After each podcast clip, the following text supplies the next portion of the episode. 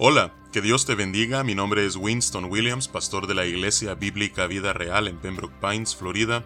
Bienvenidos a otro episodio de Vida Devocional, un ministerio de la Iglesia Bíblica Vida Real, cuya misión es sembrar la verdad de la palabra de Dios en los corazones de los hombres y cosechar vidas nuevas para el reino de Dios. Para más información puedes visitar nuestra página web www.ibvidareal.org o seguirnos en nuestra página de Facebook en arroba Vida Real. En este día estaremos meditando en el Salmo 79. Este salmo tiene como trasfondo lo que fue la destrucción de Jerusalén a mano del el imperio babilónico. Eh, esto ocurrió a principios del siglo VI antes de Cristo y en este salmo vemos un lamento profundo tras ver cómo la ciudad de Dios, Jerusalén, está siendo reducida a ruina. Salmo y nos iremos deteniendo en algunas partes para meditar en lo que este salmista eh, escribió con respecto a lo ocurrido eh, alrededor del 586 antes de Cristo. Dice la palabra de Dios: Oh Dios, vinieron las naciones a tu heredad, han profanado tu santo templo redujeron a Jerusalén a escombros, dieron los cuerpos a tus siervos por comida a las aves de los cielos, la carne de tus santos a las bestias de la tierra. Derramaron su sangre como agua en los alrededores de Jerusalén, y no hubo quien los enterrase. Somos afrentados de nuestros vecinos, escarnecidos y burlados de los que están en nuestros alrededores. E, este pasaje que describe lo que fue la historia de la destrucción de Jerusalén ah, lo podemos encontrar en el segundo libro de los reyes en el capítulo 25 y también una referencia en el segundo libro de las crónicas capítulo 36. Jeremías también nos ofrece eh, una versión en eh, su rollo en el capítulo 52 versículos 12 al 14. Eh, así es que vemos nosotros de que lo ocurrido fue algo devastador. Ah, verdaderamente, cuando habla la palabra de Dios en este Salmo 79 acerca de cómo Jerusalén fue reducido a escombros, ah, cómo los cuerpos sirvieron para alimento de las aves y de las bestias, cómo la sangre fue derramada, cómo fue quemado y profanado el templo. Todo esto que leemos en este pasaje fue real.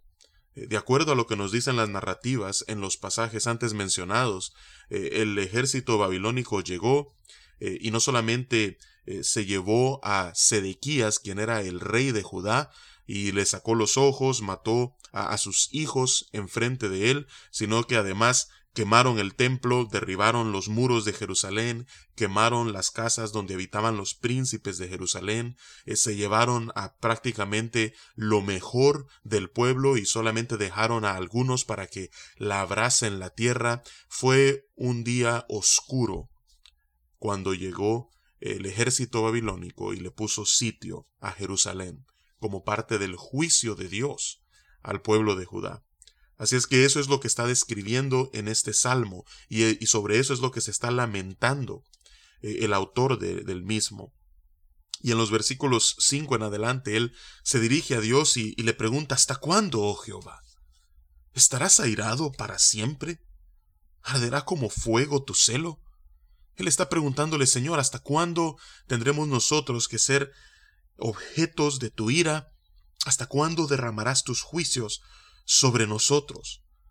Él pide que no sea sobre nosotros, oh Señor, sino que derrama tu ira sobre las naciones que no te conocen y sobre los reinos que no invocan tu nombre, porque han consumido a Jacob y su morada han asolado.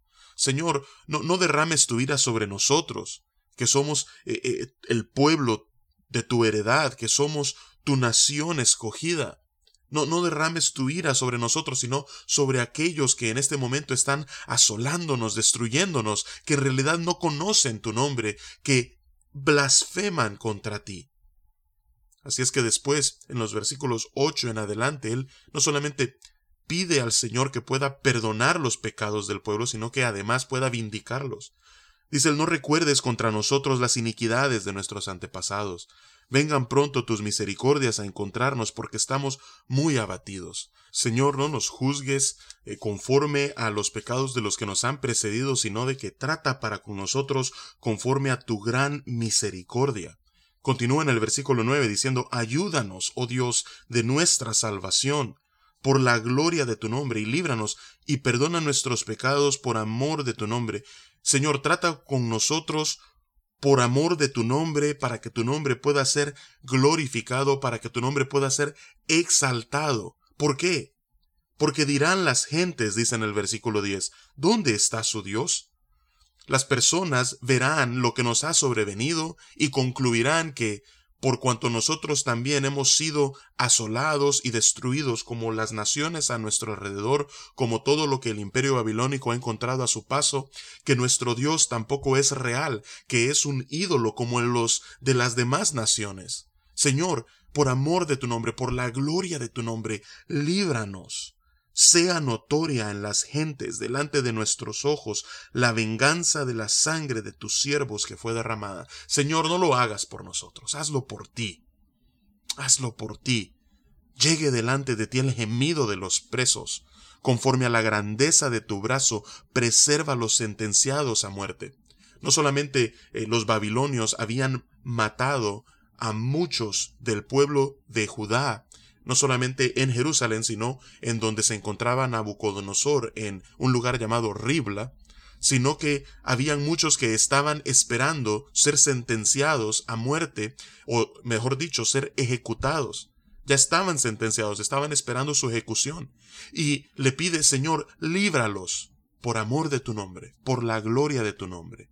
Y devuelve a nuestros vecinos en su seno siete tantos de su infamia, con que te han deshonrado, oh Jehová. Señor, no lo hagas por vengarnos a nosotros, sino hazlo, nuevamente, por amor de tu nombre, para la, por la gloria de tu nombre, porque ellos han venido y te han difamado y han blasfemado contra ti. Así es que devuélveles siete veces en pago de su afrenta.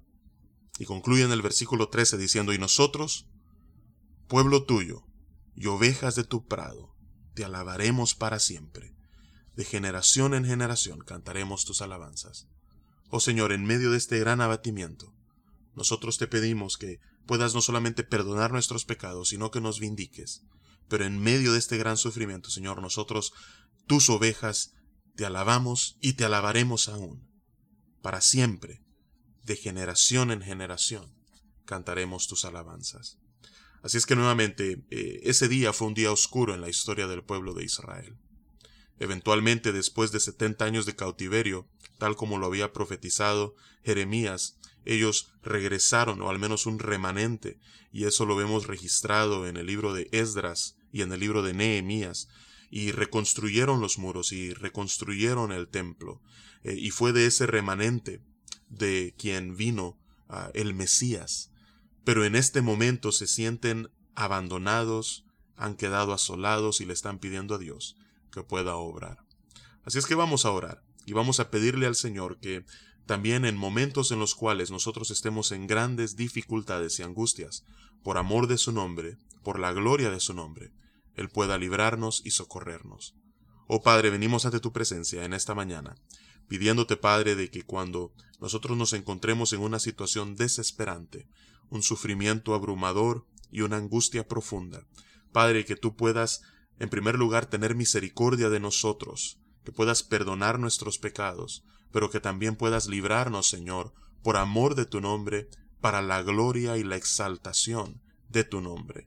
Padre, que todos aquellos que vean tus obras y tus maravillas en nosotros puedan conocer que tú eres real, Señor, y que tú cuidas, defiendes, proteges y rescatas a los tuyos. Así es que, Padre, esa es nuestra oración en este día y es en el nombre poderoso de Cristo Jesús que oramos y te alabamos. Amén y amén. Que Dios te bendiga y con su favor nos encontraremos mañana.